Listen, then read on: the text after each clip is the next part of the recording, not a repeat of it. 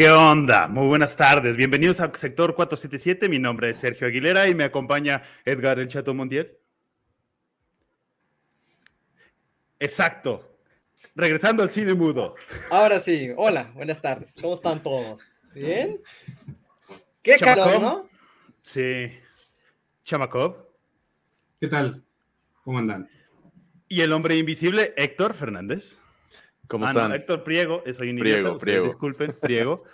Este, él decidió no aparecer en cámara porque em, no sé por qué.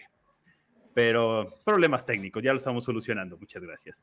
Este, bueno, bienvenidos. Este es el primer programa, programa piloto. Vamos a ver qué tal sale esto. Hay un alacrán en mi pantalla. No sé por qué, pero No, cosas Juan. de León. Calor. Este, Hashtag calor. Ya sé. Bastante 29 grados A las 8 de la noche, gracias.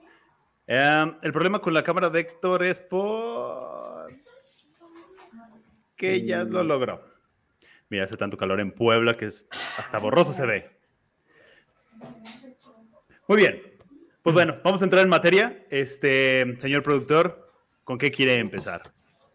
Pues yo creo que empezamos con caricaturas violentas. ¿Les parece? Empezamos violentamente el, el día de hoy, el episodio 1. Va. Estuve investigando. Bueno, todos sabemos que son las caricaturas violentas. Este, la mayoría de nosotros pertenecemos a lo que es el millennial temprano, el que nació por ahí del 85, 86, si mal no estoy. Ah, y de hecho, nos Algunos un la- poquito más. un poquito, poco, unos poquito. 10 años más. Este, no somos ajenos a esa violencia en las caricaturas. Nuestros padres, en cuanto descubrieron que existía algo llamado Cartoon Network, este, encontraron una- un escape para dejar el squinkle sentado en, en la tele, que dejara de dar lata y pues, poder seguir con nuestras vidas. Pero se han preguntado si realmente es un problema o genera problemas las caricaturas violentas en niños. Claro, estamos viendo en pantalla Padre de Familia, pero todo el mundo sabe que eso no es para niños aunque South Park tampoco, y yo lo veía cuando era niño. En, en el extinto canal Locomotion, no sé si se acuerdan. Es que hay de Claro. niños a niños también. No, no Y también-. Y también hay- hay que considerar, eh, hay, hay de épocas a épocas, ¿no? Tú hablas de South Park, pero creo que hay caricaturas aún más atrás que ya exploraban este tipo de, de acción, por así decirlo. Sí, no, ya desde He-Man, ya, ya había tu violencia. tu- tus Thundercats, tu todo eso. Y, y si Caballeros queremos... de Zodíaco más para acá. Sí, es del Sí, 90, sí. finales Sí. de los 80s. Pero digo, en, hablando de caricaturas para niños, hablamos Tommy Jerry, ¿no? O sea, hablamos... eh, el Coyote y el Coyote. Claro, y, y estamos hablando de episodios que eran 100% dedicados a la violencia, ¿no? O sea, prácticamente eso veíamos. Tal cual, aunque eh, me puse a revisar este estudios si realmente era malo o bueno. Yo puedo hablar desde mi experiencia. Eh, no soy un ejemplo de persona, todo el mundo lo sabe. A a Chato le quedó claro el día que me pidió un aventón a su casa y literalmente salió volando Fue de la camioneta. Pero Ah, yo pues. recuerdo haber visto esas caricaturas y, por ejemplo, en mi caso yo, yo sabía dónde estaban las armas de mis abuelos. Lleg- a los seis años yo llegué a lleg- a agarrar el revólver de mi abuelo que estaba arriba del ropero y me acuerdo haberlo visto y es- yo sabía que era y lo volví a dejar en su lugar y continué con mi vida y siempre buscaba las armas que estaban en casa de mis abuelos, siendo yo un niño. No era, uno esperaría que a esa edad, viendo esas caricaturas que yo veía, pues iba a intentar por lo menos accionar el arma o disparar o, yo qué sé. Profe, Afortunadamente profe, profe. no fue así. Profe, profe, ¿sus abuelos acaso pertenecían a algún grupo criminal? ¿Por qué tienen armas? Es rancho, es, es León, Guanajuato. Entonces. Yo también vivo aquí, no tengo armas. Era, era No la tengo época techo, donde a las pero dos... tampoco tengo armas. Techo de Deberías. lámina. Techo de menos. Ay, venimos de la época donde a las 2 de la tarde se cerraba todo y de 2 a 4 no había ni un coche en la ciudad. Este, y, y- y mis abuelos tenían armas. No sé el caso de ustedes si, si, si era el mismo Sí. caso. Sí, los míos Pero rancheros, pues Ah, bueno, se entiende. sí, Para Mis matar a abuelos no lacranes principalmente. únicamente alacranes. Entonces, yo jamás las accioné. Mis primos, que también, no sé, no, no creo que sean ejemplos, también sabía dónde estaban. Pero no sé si era un tema de educación familiar, pero yo creo que tampoco, porque mis papás nunca sentaron conmigo de, mira, esto es un arma, no debes de agarrarlo. Entonces, la parte de la violencia siempre estuvo en mi familia o siempre estuvo conmigo y, no fui tan violento o un caso de, de que terminé muy, muy mal, no. Este, este, estudio decía que los niños no, sobre todo ahorita, que ya están más expuestos a estímulos, no era adecuado que estuvieran viendo caricaturas para adultos o que estuvieran viendo caricaturas violentas, porque incluso hablaban de Peppa Pig, que era una caricatura violenta porque se la pasaba ah. haciéndole bromas pesadas a sus maestros o a sus papás, incluso ni siquiera respetando la autoridad. Entonces, puta, entonces ¿qué ven, güey? O sea, los vas a dejar viendo Teletubbies y tampoco porque se la pasaban viendo al sol y no se quemaban las retinas. Entonces... Güey, Pepa, Pepa, Pepa es una cerdita de 2 metros 15 según Google, güey. O sea, ¿cómo, cómo no, vas a agarrar, ¿cómo no va a agarrar a bullear a todo el mundo, güey? es una cerdita de 2 metros 15. Ah, caray, pues ¿cuánto mide el papá? Ah, no sé, güey. No sé, ha de medir, no sé, como 14 metros o una cosa así, güey. Son Pero vaya, o dinosaurios. El caso es que lo que te recomiendan este, es que no los dejes tanto tiempo viendo el televisor y si vas a estar viendo el televisor con, eh, ellos van a estar viendo la televisión o en este caso ya YouTube, eh, viendo sus caricaturas, que no sea por tiempos tan prolongados y que tú estés presente explicándoles qué está pasando y que es una ficción y que están jugando. Porque ¿quién no quedó traumado el, la vez del episodio de, de, Caballeros del Zodíaco donde Seiya le hace agujeros con dos dedos en todo el cuerpo a Ryu sacándole el veneno? O sea... Bueno, e, es que, bueno, tengo una pregunta para los tres. Exacto. Algo así. ¿Consideran que nuestra generación es menos o más violenta que la actual? Eh. Creo, que, creo que nosotros convivimos con, como con más cosas violentas en la, en la TV y de manera general. Y de cierta manera considero que en, ocasiones en, en, cierta, en ciertos contenidos audiovisuales estamos un poquito desensibilizados, o por lo menos en caricaturas, eh, que podemos ver esto, e, e, este tipo de escenas como la de Shiru casi medio muerto, pero después este, revivían, o cosas similares. O sea, teníamos, hemos tenido violencia, pero esa violencia como en los caballeros del zodiaco es como de, ah, no me pasó nada, reviví. Ah, no me pasó nada, me saqué los dos ojos, pero sigo viendo con el, mi séptimo sentido. Pero creo que más bien es un asunto de educación, porque eso de que hay, super, hay superhéroes, hay violencia y todo, está el ejemplo clásico del Superman, que el niño que se aventó del techo porque dijo, ay, puedo volar. ¿Dónde estaban los papás deteniendo al chamaco? Ese es un premio Darwin. Exacto, otra cosa. Eh, más bien, ya la violencia la tenemos muy normalizada, lo veíamos, pues, sabíamos que era una caricatura y que si te pegas, te duele. O sea, tus papás estaban ahí educándote, no, eso está bien, esto está mal. Si te portas mal, reata tu chanclazo. O sea que... tu premio. O sea que hoy en día... Hoy en día. ¿Crees, ¿Crees realmente que las generaciones de ahora buscan replicar por desconocimiento o porque no lo vivieron y quieren ver cómo es realmente? O falta de educación o de atención por parte de las figuras paternas? La, educación no sé, pero porque como tú dices, yo tomaba el arma y, por a lo mejor un tema de, de, ti, no de una educación, nunca te sentaron a explicarte que era un arma y qué hacía. No, las caricaturas estaban ahí para enseñarme que si yo jalaba el gatillo iba a salir un madrazo. Exacto, ya sabías cómo funcionaban las cosas. Ahorita mm. todo te lo están eh, edulcorando los capítulos de Caballeros del Zodíaco, la sangre ya es verde, es gris, para que no los niños no vean sangre.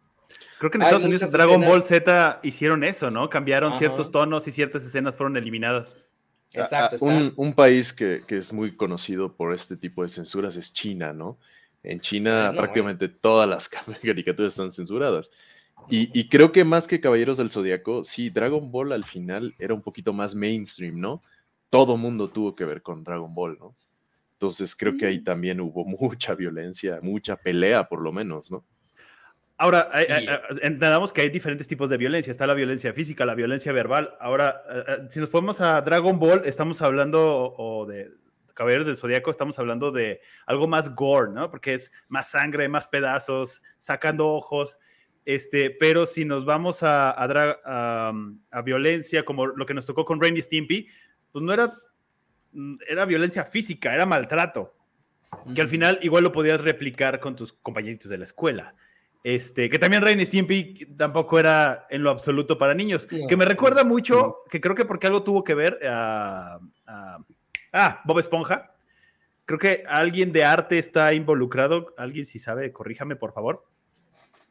Pero tiene mucho del estilo, tal vez más endulzado que Ren Stimpy, pero en, actitudes, en violencia, en, close-up, es Ren Stimpy. Justo iba a decir, hay muchos close-up que son idénticos a Ren Stimpy. Que ya no sé si es un guiño o si hay algo ahí o los creadores de están inspirados en, que se agradece. Sí, porque yo sí, era fan. De hecho, según, según Wikipedia, eh, Vincent Paul Waller, que es un escritor, este, artista, animador, ha, trabajado, trabajó en ambos. Trabajó tanto en Ren Stimpy como en Bob Esponja. Excelente. Mm. Se, ve, se ve el toque. Sí. Ese sí es un dato interesante. Pero sí, sí, porque sí se nota el cambio, ¿no?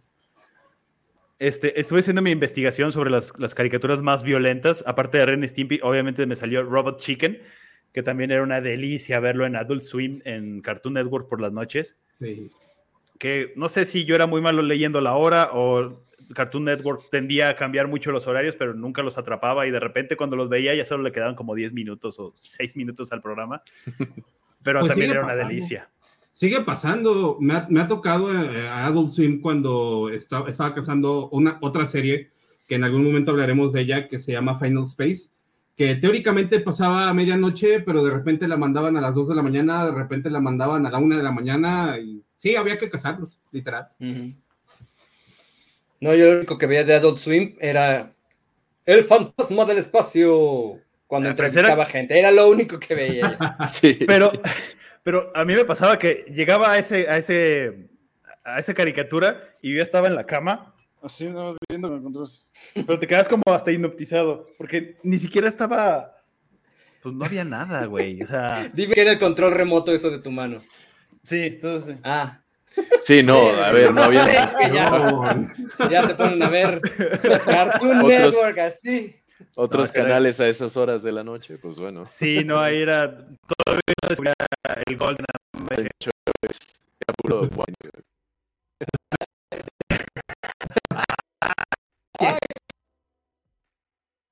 Donde decía como que no embona, ¿no? O sea, ah, ¿Por qué está encima de su estómago? Mm, algo no está ahí. Así no era. Las, las revistas que veo es diferente. Exacto. Digo, También, que ahora... veían mis tíos. Ah, acuérdate que todo esto queda grabado para las siguientes generaciones. Oye, gracias a Dios tenemos a Rick, and Morty. Serie genial. La pueden ver completa en HBO Max, si no estoy mal. ¿Si es HBO Max o es, o es Star Plus? No, es HBO Max. Este. También está en Netflix, ¿no?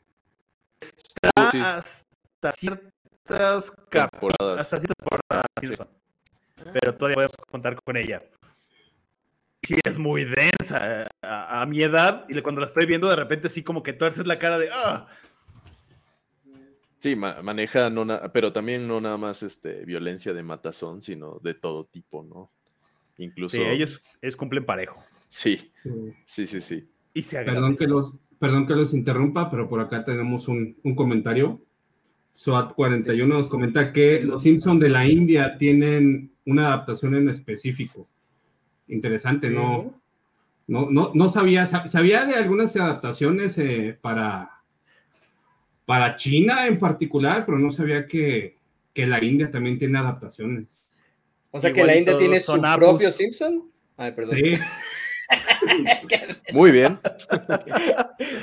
Oigan, pero también hablando de los Simpsons, es buena opción porque tenían, estaba Bart, estaba Lisa, y veían una caricatura extremadamente violenta, ¿eh? Era como una caricatura entre una caricatura. Tommy Daly. Exacto, cómo olvidarlos, ¿no? Que era una, era una parodia a Tommy Jerry, obviamente. Y también, una vez más, no era caricatura para niños, pero ahí estábamos cada fin de semana, después del Wiri Wiri, o antes del Wiri Wiri, esperando que saliera este, Los Simpson. Pero había, eran tres programas que estaban como en combo que era, creo que en medio estaba Los Simpson, después creo que estaba el Witty Witty, pero antes estaba como mejorando la casa o, una cosa así. Ah, Qué tiempos aquellos cuando podía comer helado de Bing, de chocolate y ser feliz. ahorita pensando en este tema, este, ¿ustedes consideran este, esta serie Deathmatch una caricatura violenta también? Está dentro del mismo. Porque Hablemos también en la parte de, ah, no, yo no veo caricaturas, veo MTV y veo todos los programas de MTV. También tenía una caricatura bastante violenta donde se mataban celebridades entre ellas, ¿no? Y fue sí, siendo animación, ya, ya entra en No sé cuántas temporadas tuvo, pero revivían a los Backstreet Boys casi casi tres veces y algo extremadamente, digo, en su momento divertido, ¿no? Sí, seis temporadas, seis temporadas tuvo Celebrity Deathmatch. Sí, no. Madres. ¿Qué digo? Al final ya era cansado, ¿no? Yo llegué, los llegué a ver este, ya un poquito más grande o ya cuando iban en las últimas temporadas y así como que, eh, como que te vas desensibilizando. Sí, sí, pero experiencia personal, estás esperando a que salga tu banda. O sea, estás esperando a que salga tu banda. Yo moría por ver Blink-182 hasta que por fin salieron. Este, entonces, al final era algo que sí veías y estaba en tu día a día, ¿no? Que al final es, el tema de esto, el consumo que tuvimos de toda esta violencia. Y lo veíamos normal, otra vez lo veíamos normal. No era así de, ay, ya le arrancó la cabeza, ya le hizo un fatality ahí a Jim Carrey, a Mariah Carey. No, no, y, y, al día siguiente era tema de conversación en la escuela. O sea, estaba bien para nosotros. No me acuerdo dónde estaban mis papás en ese momento, haciendo otra cosa, yo creo. pero era, yo estaba en secundaria. Eran noventas. Sí, ¿no? Sí, cercanos a los 2000, porque yo creo que más o menos 2000, 2001. Señor productor, creo que nos puede decir. Sí, de hecho fue, fue, a, partir del 98. En 98 salió la primera temporada. Ahora, no estaban traducidos al español, o sea, cuando salieron en MTV era con subtítulos y en, audio original.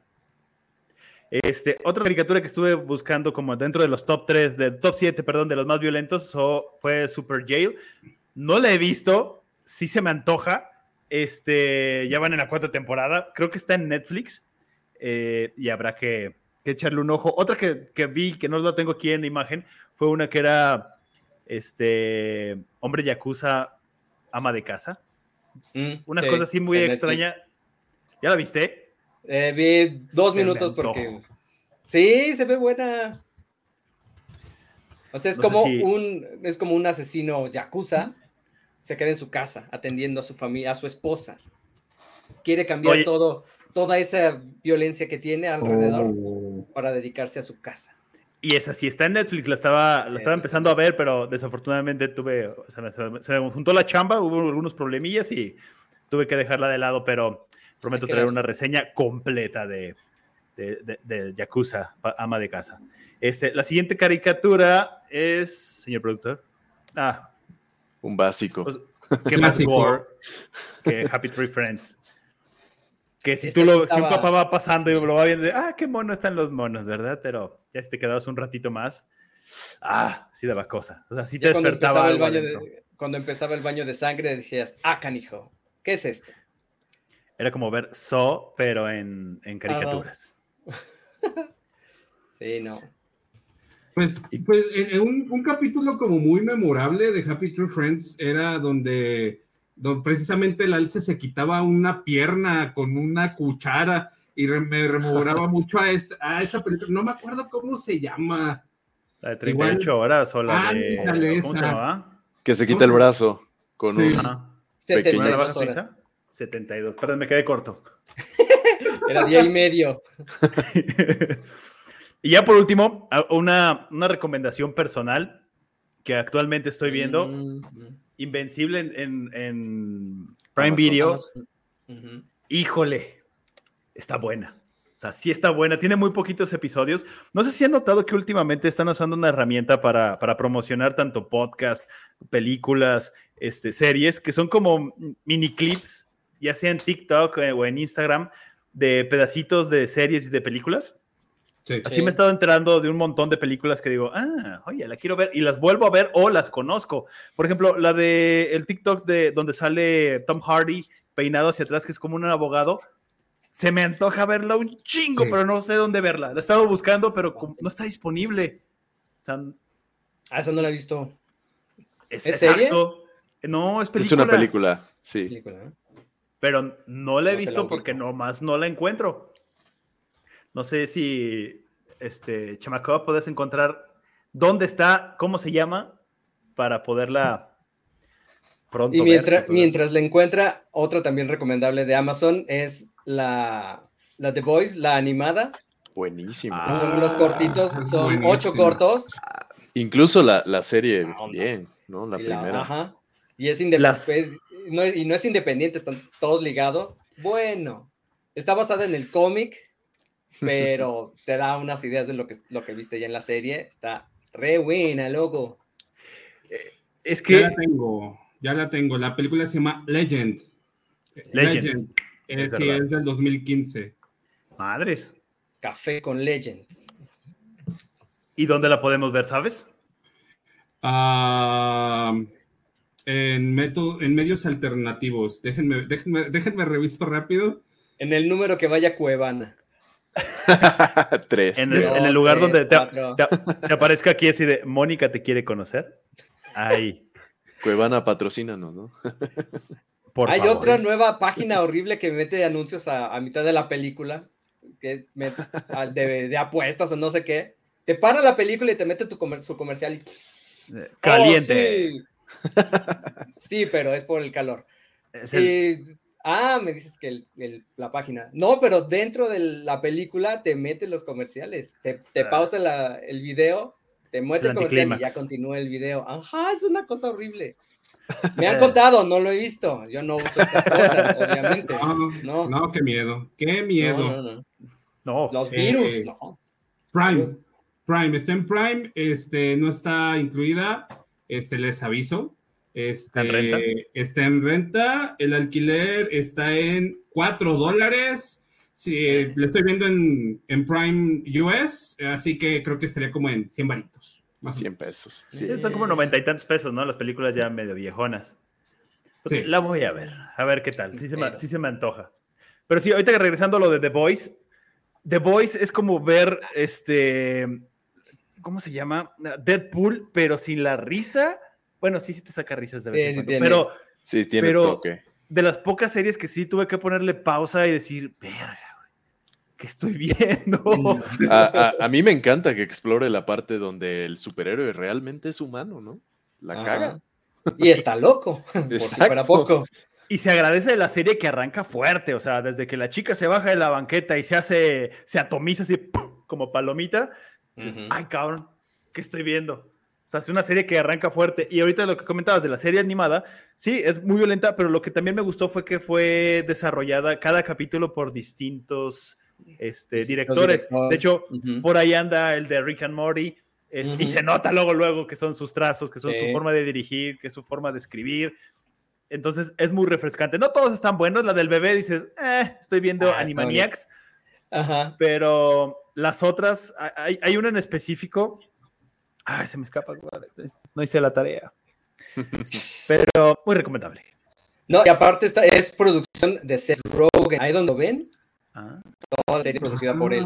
Y tiene otro proyecto para hacer las tortugas ninja, creo. Versión animada. También anda muy metido en la producción. Ese señor es bueno.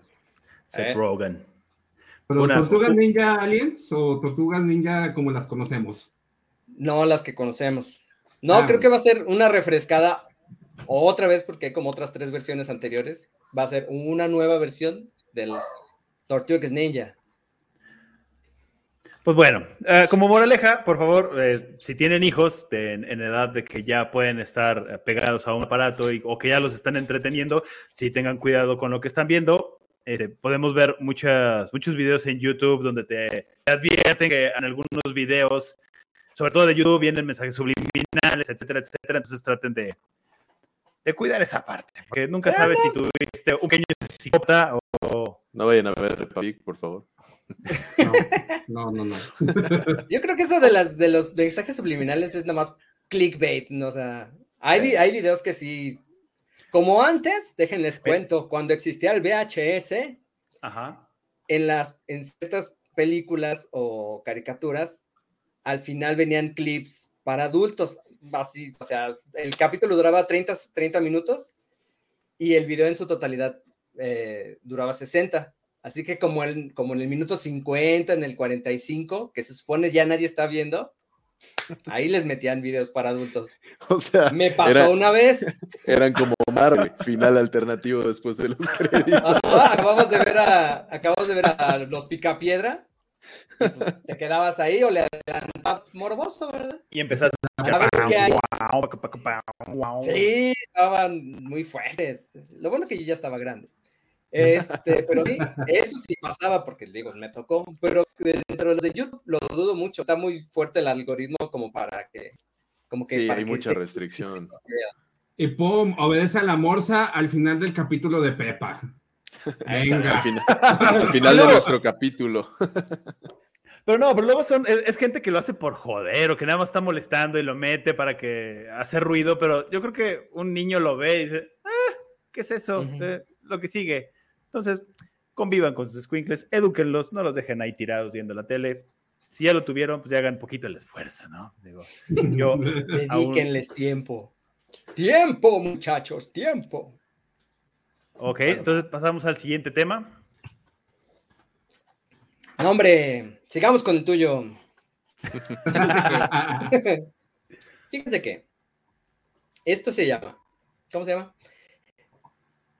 ¿Cómo se llama? Ya me se me olvidó cómo le puse. Miedo. Es, Cosas eh, que dan cos- miedo, es- exacto, cosas que producen miedo. que producen Ajá. miedo. Es produ- lo puse así porque les voy a hablar de algunos productores que hacen o que están haciendo cosas de miedo actualmente. Por ejemplo, el director Timur Bekmambetov, ah, no, es que no les mandé, que es director de películas como Wanted o como Abraham Lincoln, Cazador de Vampiros, si es que alguien lo vio.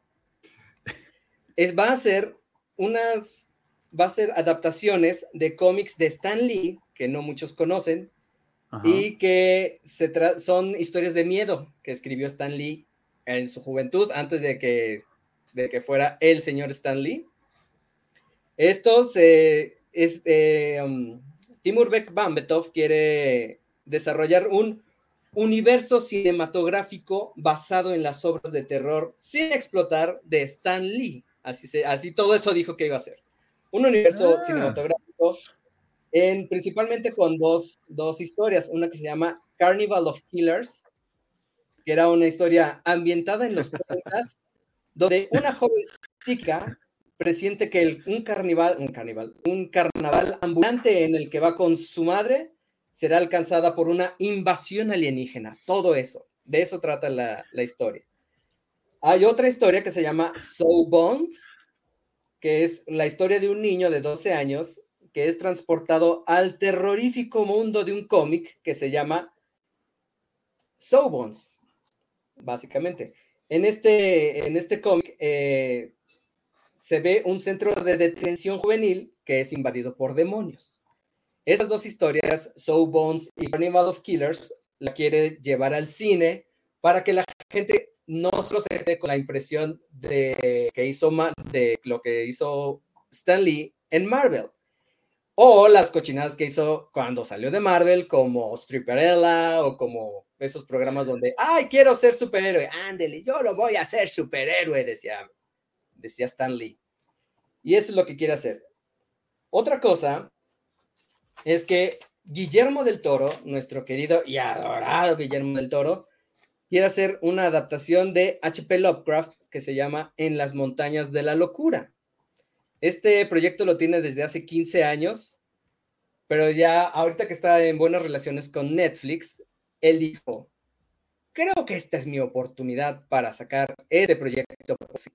Ya lo está afinando, está, lo quería que lo protagonizara Tom Cruise hace 15 años, así que no, pues ya va a buscar un cast más joven, más desconocido para que la gente se involucre en la historia. Además de esto, quiere hacer unas, más bien va a hacer una serie que se llama Eh, Guillermo del Toro's Cabinet of Curiosities, el gabinete de curiosidades de Guillermo del Toro. Así se llama su, un libro que sacó con todos sus bocetos, con todas las fotos de sus, de sus monstruos. Así se llama el museo que tiene. Ahora va a ser una serie de ocho capítulos en los, entre los que protagonizarán Rupert Grint, que todos lo conocemos como Ron Weasley. Además va a estar eh, Ben Barnes, que es actor y cantante, que él salió en la serie de Punisher. Además va a estar, eh, ah, este muchacho Crispin Glover, que es el papá de George, más bien es el papá de Marty McFly. Va a salir en esta serie de Jorge. Guillermo del Toro, la, la, que el gabinete de curiosidades de Guillermo del Toro. Ellos van a, van a estar entre los protagonistas de esta serie. Además, ¿quieren comentar algo? No, vas muy bien. Soy... Va bien, pero Ah, el, el, que esté el actor que interpretó a Ron me gusta porque tiene cara de sufrimiento y de concojamiento. No, déjate de eso. No, no, no, no, no, déjate de eso. Guillermo del Toro lo vio en una serie que está actualmente en Apple TV, que se llama The Servant, que está re buena también la serie. Es como de suspenso. Él es uno de los, es como el tercero al bat en los protagonistas. Es de una pareja que, tiene, que pierde a un niño, llega una, una, una nani y de repente aparece un niño en la casa. No saben si es, un, si es bebé de la, de la, de la niñera o revivió al, al niño que, que, perdieron ellos, no se sabe. En esta serie, Guillermo del Toro vio a, a Rupert Grint y dijo, pues me lo jalo para la miseria. Y, ahí, y actúa, no nada más tiene cara de menso y de sufrimiento, actúa tu Robert Green. Ahí donde lo ven. Además de esto, ¿qué es más? Ah, Mike Flanagan. Déjame, encuentro la página de Mike Flanagan. Oye, pero eh, últimamente no le tengo mucha confianza. O, o, sea, Guillermo del Toro sí es muy chingón, sí ha estado triunfando en Hollywood, sí tiene este, muy buenas películas, pero ¿no les ha pasado que caen, las ven y dicen, mm, estoy viendo, sigo viendo cine mexicano? y yo soy de la, opinión de cine mexicano, en mi opinión, está en la categoría no la vi, no me gustó. Así. No, no sé, porque es diferente. Para mí, cine mexicano es el forzar la comedia. Y creo que Guillermo del Toro quiere tomar diferentes rutas. Y ahorita está tomando rutas oscuras. El tema de HP Lovecraft, no manches, me emociona bastante, la verdad. Pero, o sea, acabo de, acabo de irlo a ver esta última vez en la, el Callejón de, las, Almas Perdidas. las Almas Perdidas, discúlpeme. Y me quedé así como que, ah, tenía su garantía Cinépolis, este, sí me entretuvo un rato, a mi mujer le dio mucha, bueno, no sé, creo que roncó en algún punto, ya no sé, pero a mí no me terminó de convencer y sentí al final que sí fui a ver una película mexicana, claro, nada que ver con las películas de Omar Chaparro o de Marta y Galera, este, etcétera, etcétera, o, de los Derbez, pero no, no sé, como que y, no fue porque fuera predispuesto, porque ese sabor de boca me dejó cuando la terminé de ver. Así como que. ¡ah!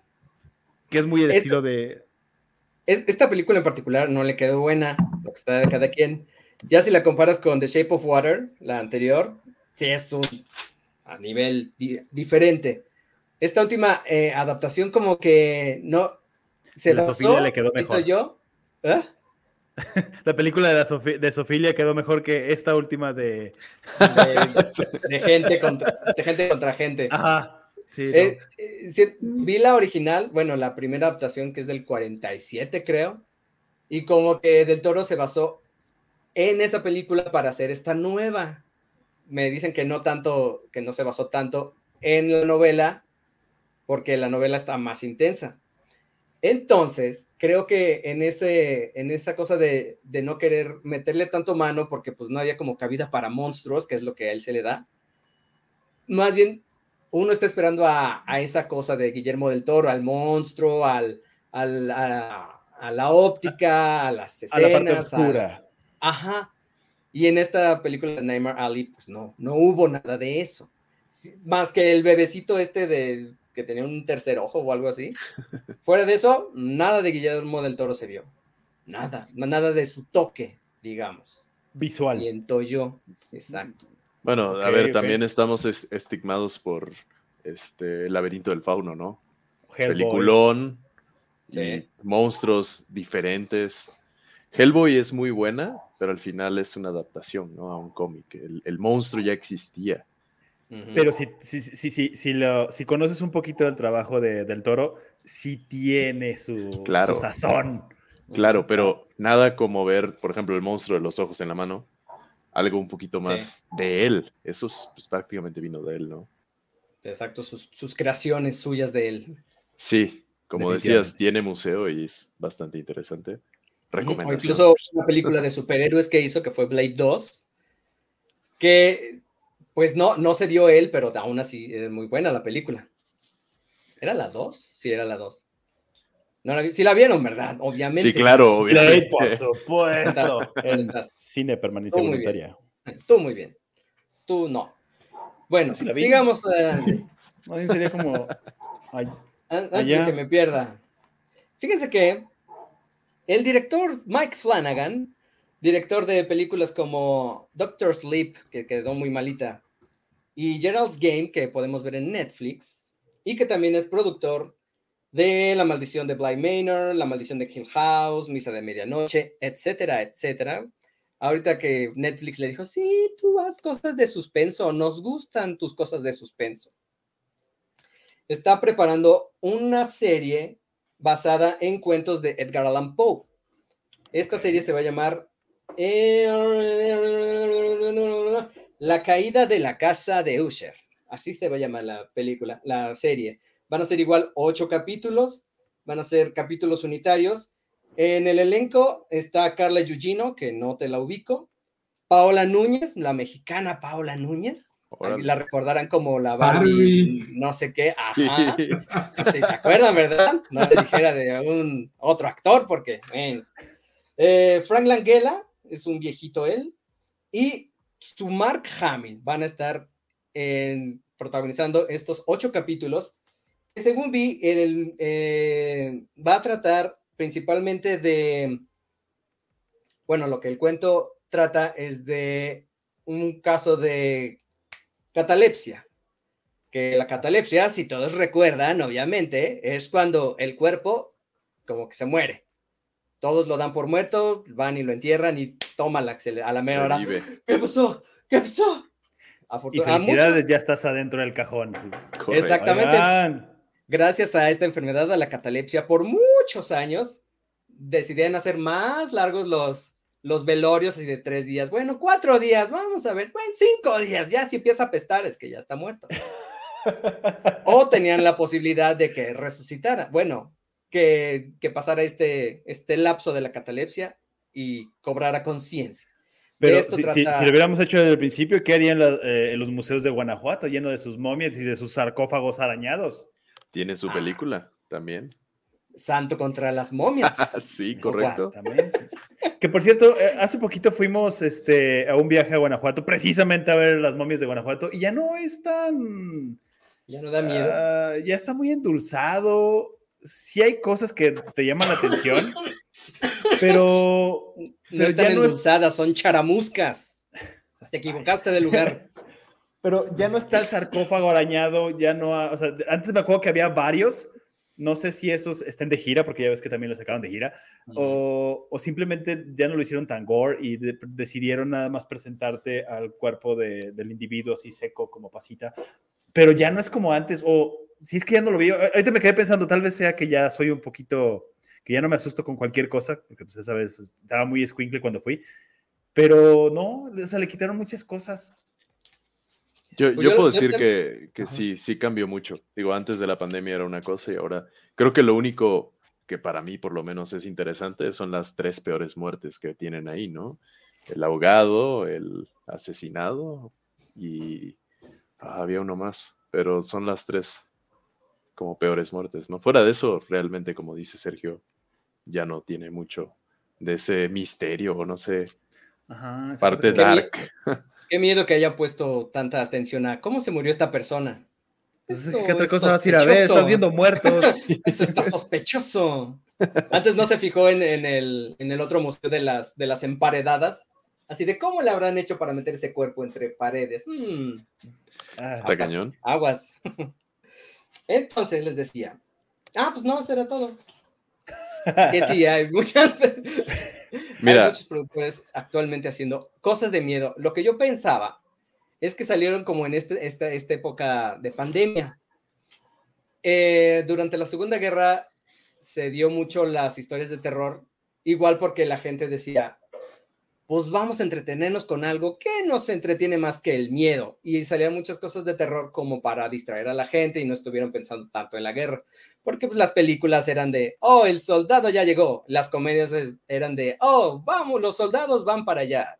Todo giraba alrededor de la guerra excepto las películas de terror. De ahí que salieron tantas y tantas y tantas películas que ahora vemos como que tu Drácula, que tu Frankenstein, que tu todos estos monstruos fueron en tiempos de la Segunda Guerra Mundial. Y ahora que salieron durante la pandemia, creo yo que pudo haber sido por la misma razón, para la gente que se distrajera y viera qué cosas de miedo. ¿Qué opinan, muchachos? Ok, entonces me estás diciendo que, que el auge de las películas de miedo fue por ahí de los 50?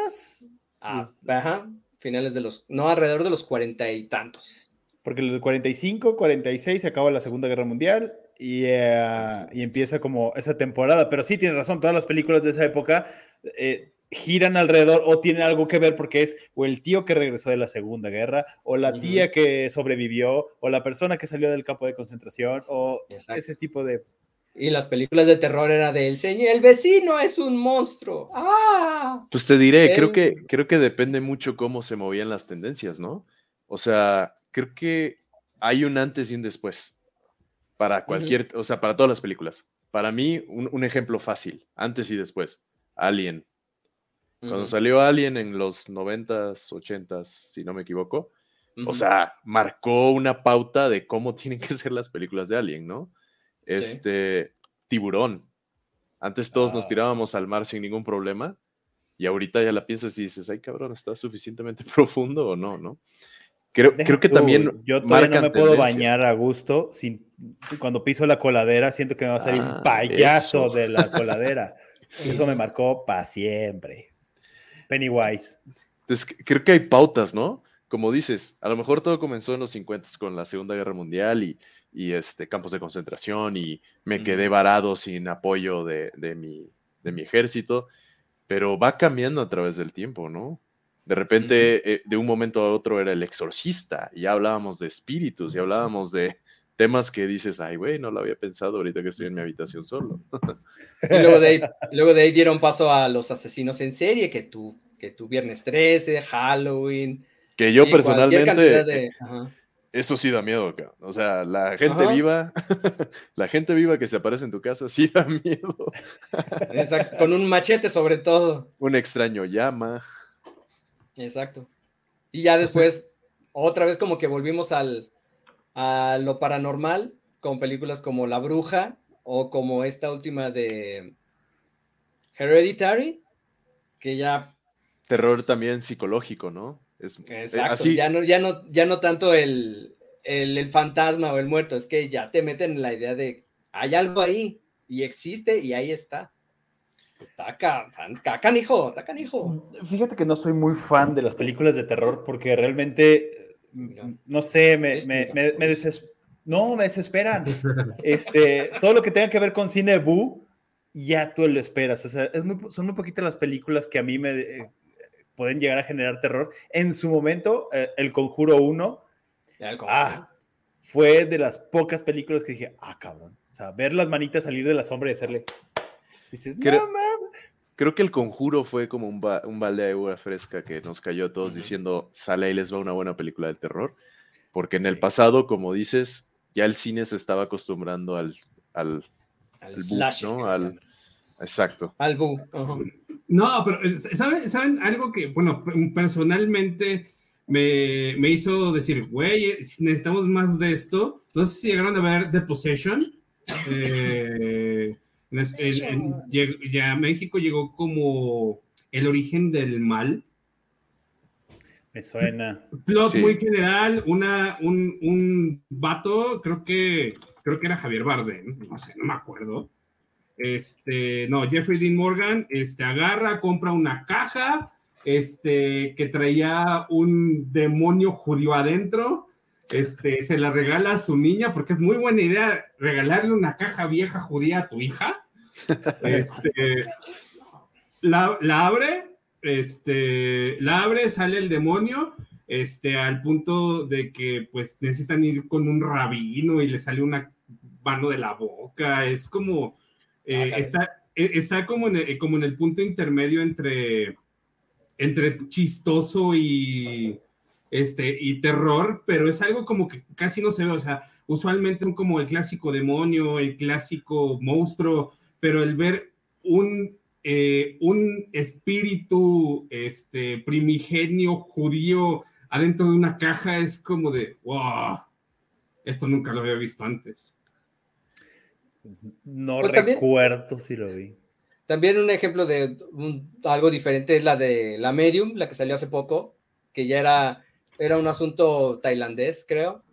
Y es un, un, y se ve un exorcismo tailandés, que si lo vemos con ojos eh, católicos o desde lo que hemos visto antes, es un chiste todo lo que hacen.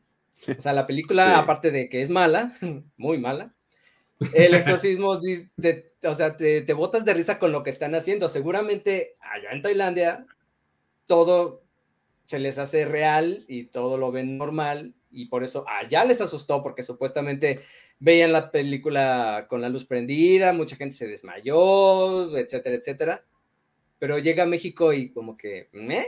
X, de noche y en patines, mugre película. Creo, creo que va más, más que todo por el aspecto como un tanto cultural y el tema, ¿no? O sea, como ese, e, ese choque con nosotros es poder. Ah". Te, te, voy a decir, colgándome un poco de los dos comentarios, una peli que a mí me gustaba, o me gusta más bien, es El exorcismo de Emily Rose. Porque no nada más hablaba del tema religioso y del tema de la posesión, sino también hablaba un poquito más de la parte realista, ¿no? O sea, la mataste tratando de hacer un exorcismo y era, el, o sea, la película es un juicio nada más como plot general. Entonces, esa peli realmente me gustaba por esa parte, ¿no? No, no se clavaba en el tema de, ya sabes, el contorsionismo de, de, la niña poseída, sino que también hablaba de la parte, bueno, ¿y qué pasa después, no? Y del, del asunto psicológico también. No, no, se no se dejaron llevar por, ah, está poseída. No, o sea, a lo mejor está mal de su cabecita, tal vez. y, y, otra vez, creo que todo este tema de los miedos, hay algo para todos, ¿no? Eh, otro parecido de temas de exorcismo es este, el rito, ¿no? Que de nuevo, Guay de Rito, el famosísimo Guay de Rito, no nada más hablaba de cómo se, se contorsionan, sino todo lo que envuelve alrededor este tema, lo fuerte que tienes que ser psicológicamente, bla, bla, bla, bla, bla. Y ahí, yo creo que al final en el miedo hay algo para todos. Si no es desde no me meto al mar por tiburón, es de no puedo ver un crucifijo porque ahorita se me sale el chamuco, ¿no? Ay, no voy a la Amazona porque me sale una anaconda. Como Sergio, que no puede entrar a las iglesias, ¿no? Sí, pero ese es un tema más personal. No, pero eh, no soy muy fan.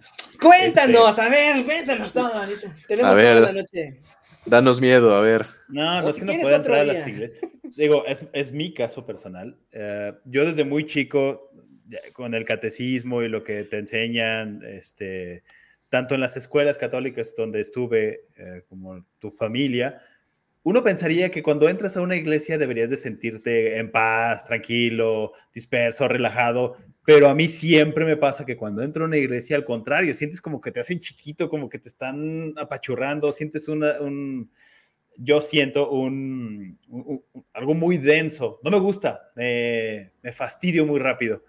Este, y de hecho tengo en la, en la mente muy grabada en mi abuelo que ya falleció hace mucho tiempo, él jamás entraba a las iglesias, él siempre se quedaba fuera. Sí iba a la misa todos los domingos, pero se quedaba fuera, nunca entraba. Entonces yo no entendía por qué.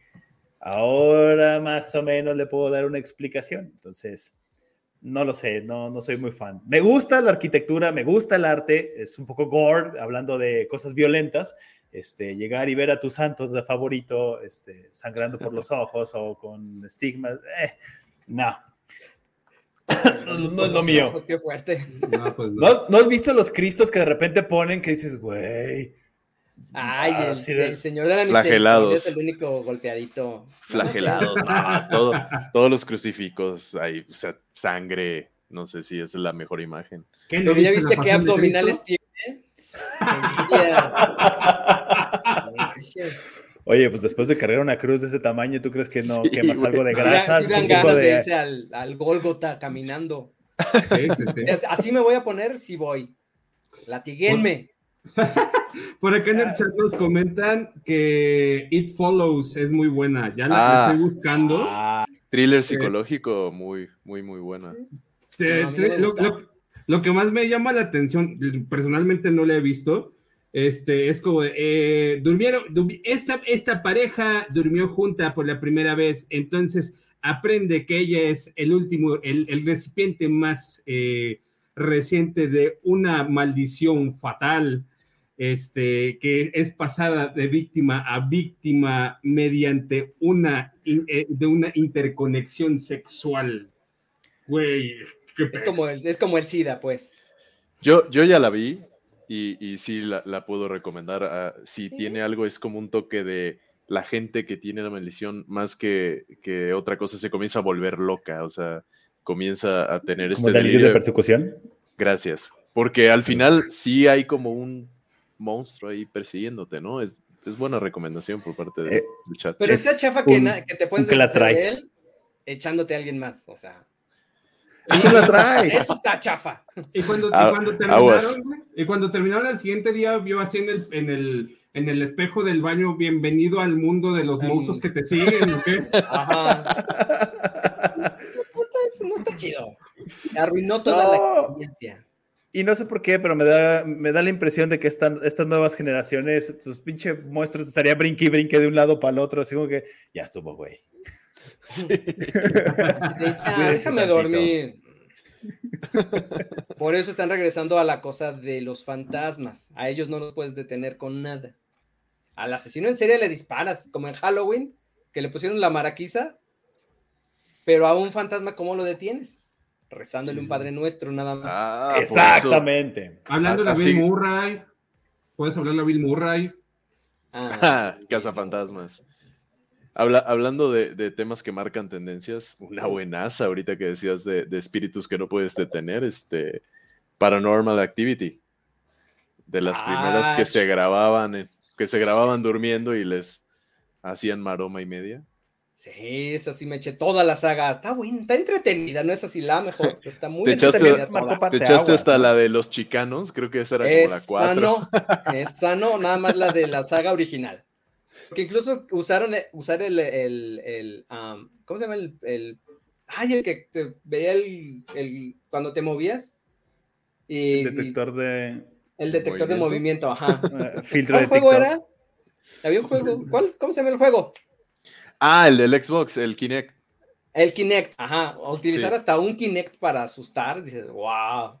Ese, ese director, ese escritor, si, si estaba, mira, le pensaba. Fumaba lo suficiente, comía chetos puff todo el día. Comí, la tenía naranja. o por lo menos. Ah, se saben el chiste. Ah, muy bien. Oigan, vamos a entrar en las recomendaciones para este mes de mayo. Este, obviamente hay películas para ver en familia con, nuestras madres. Iniciamos, no sé qué opinen, este, con La Habitación. Este, creo que por ahí fue eh. medio famosilla, ganó algunos premios. Este, ¿tiene la reseña, Chato? Este, pues no recuerdo muy bien, pero de ahí salió tu Brie Larson, que la, que la queremos mucho. Estaban como atrapados, en una habitación, ¿no? Ajá, por eso se llama la... habitación, de hecho. Pero no, pero no recuerdo por qué, no recuerdo por qué estaban ahí. Solo recuerdo que spoiler alert, spoiler alert, se escapan. El único que me acuerdo de esa película. Ya me la contaste. Ya, no la quiero ver, cabrón. la, la, mujer está atrapada este, nace el niño, no pueden salir, entonces la mamá hace hasta lo imposible porque este niño crezca de manera natural o por lo menos de la manera más sana posible dentro de una habitación. Entonces le hace juegos, le platica de cómo es por fuera, pero este niño al estar en un entorno tan cerrado, pues imagínate, o sea, no, no, no convives con nadie más. Entonces, toda, la, toda la trama gira alrededor de, de, esta madre tratando de hacer hasta lo imposible por, por su hijo entonces es una película muy emotiva, este, que, se recomienda. La siguiente película sería, este... Buena. ¿Cómo se llama en español? Un sueño posible. Un sueño imposible. Un sueño imposible. Hace poquito me hicieron verla. Ah, no soy muy fan, pero está, está, entretenida. Es que no, soy muy emotivo en, en, ese sentido. Pero, por ejemplo, cuando salió esta película, eh, la vi porque dije, Ay, a ver qué tal está. Y odié a Sandra Bullock de cómo trataba al, morenito. Y después pensé, ¿odié a Sandra Bullock o al personaje? Si odié al personaje, qué bien actuó. Si odié a Sandra Bullock, pues ya normal. Pero la película está palomera. Eh, a Sandra Bullock la detesto desde Gravity. Entonces, yo también ah, no, soy muy fan de Sandra Bullock. ¿Por qué? ¿Tú, ¿Tú, te imaginas lo que es ir a grabar al espacio? ¿Te imaginas? De las pocas películas que yo pedía desde la mitad, ¡ya que se muera! ya llévatela, Diosito, decías. Este, la siguiente película, esta nos tocó verla en una sala naranja, no sé si tú estabas chato, este, uh-uh. tres anuncios por un crimen, sí.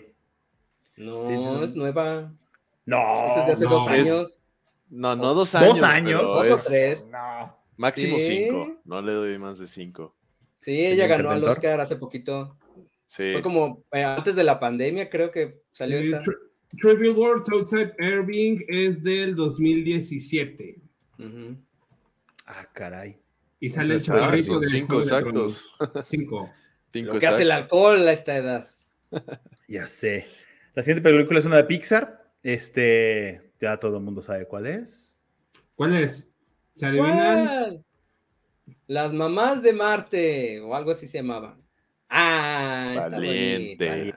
Esa la puedo tolerar mucho gracias a los trillizos. Este, pero, está buena. Me encanta, me encanta que las recomendaciones son la puedo tolerar. La recomiendo, pero a duras penas la tolero. y por cierto, odio a Sandra Bullock. Así, si quieren verla, si no, no. Ah, no. Pues, pues mira, yo se, la, yo se la recomiendo porque creo que les va a gustar. A mí no me gustó, pero a ustedes sí. no, pero es una película que pueden ver, digo, no, por lo menos eh, esta palomera, cae dentro de esta palomera. Pero esta ah, película a mí se me gustó y este me tocó mucho porque eh, mis, mis hermanas son más como rudas, son más, este, no son de princesas. Entonces, desde las pocas películas de chicas que les gustó. Entonces ya las ves jugando en Navidad con arcos y flechas y dices, ah, esa es mi hermana. ¿Son, son la testosterona de tu casa? Sí, la pregunta, Pregunta a Chamakov aquí en el chat. Él fue él, ¿eh? no, no. Y de hecho, eh, a mi hermana María es mucho más chica que yo, este, y es, este, no, no creció con alas de princesa y, y pidiendo ser Blancanieves. Ella era así de, no, ni madres. Recuerdo una, en una ocasión que yo llegué a la casa de mi papá, mi hermana estaba viendo la tele, estaba viendo una película, estaba viendo La princesa y el sapo. Entonces yo oh. llego, me le quedo viendo, veo lo que está viendo, le dice, ¿qué estás viendo? La princesa y el sapo. ¿Y tú quién eres? Yo pensando en, los diferentes personajes, dice, yo soy el sapo. ¡Ah, eso! Oh. y desde ahí en adelante, pues tratamos de, de regalarle, ya sabes que tu capa de Batman, que tu, este, pistolas, arcos y flechas y cosas por el estilo. ¿Qué para marcar una diferencia. No, porque es de, esos casos donde te diviertes jugando con ellas. Porque, mi, por, ejemplo, mi sobrina es de la misma edad. Entonces, pues no, ella sí era más, más pink, más unicornios, más. Eh, pues no. Eso por aquí no. No se dio. No, entonces. Qué triste. y por último, la película que es. antes de pasar a la última, por acá en el chat nos recomiendan Mamma Mía para ver este mes de mayo o Canciones de. Viernes de Locos. La vi, la de... Friday. Estaba dentro de las opciones de, de- de- de películas de recomendación de Mamma Mía, pero luego me puse a recordar la última película y no sé si el, el nombre correcto hubiera sido mejor Pinocho. A ver, ¿alguien la vio, la película? No, No. No. testosterona. Es que, Matazón. corríjanme si me equivoco, pero creo que la, la- la chica que nace es, no saben de qué, quién es el papá, son tres papás. La, la mamá de la protagonista, por lo menos la, la última película que vi, que es este, Mamma Mía, Here We Go Again. Sí. Este, se están peleando la custodia de la hija, porque la mamá tuvo algo que ver con tres personas en un periodo muy cortito, entonces no saben quién es el papá. Sí. Según el Entonces- plot que acabo de leer, sí. Ay, sí, lo acabo de leer, ajá. Él es el, Ay, el que sabe todo.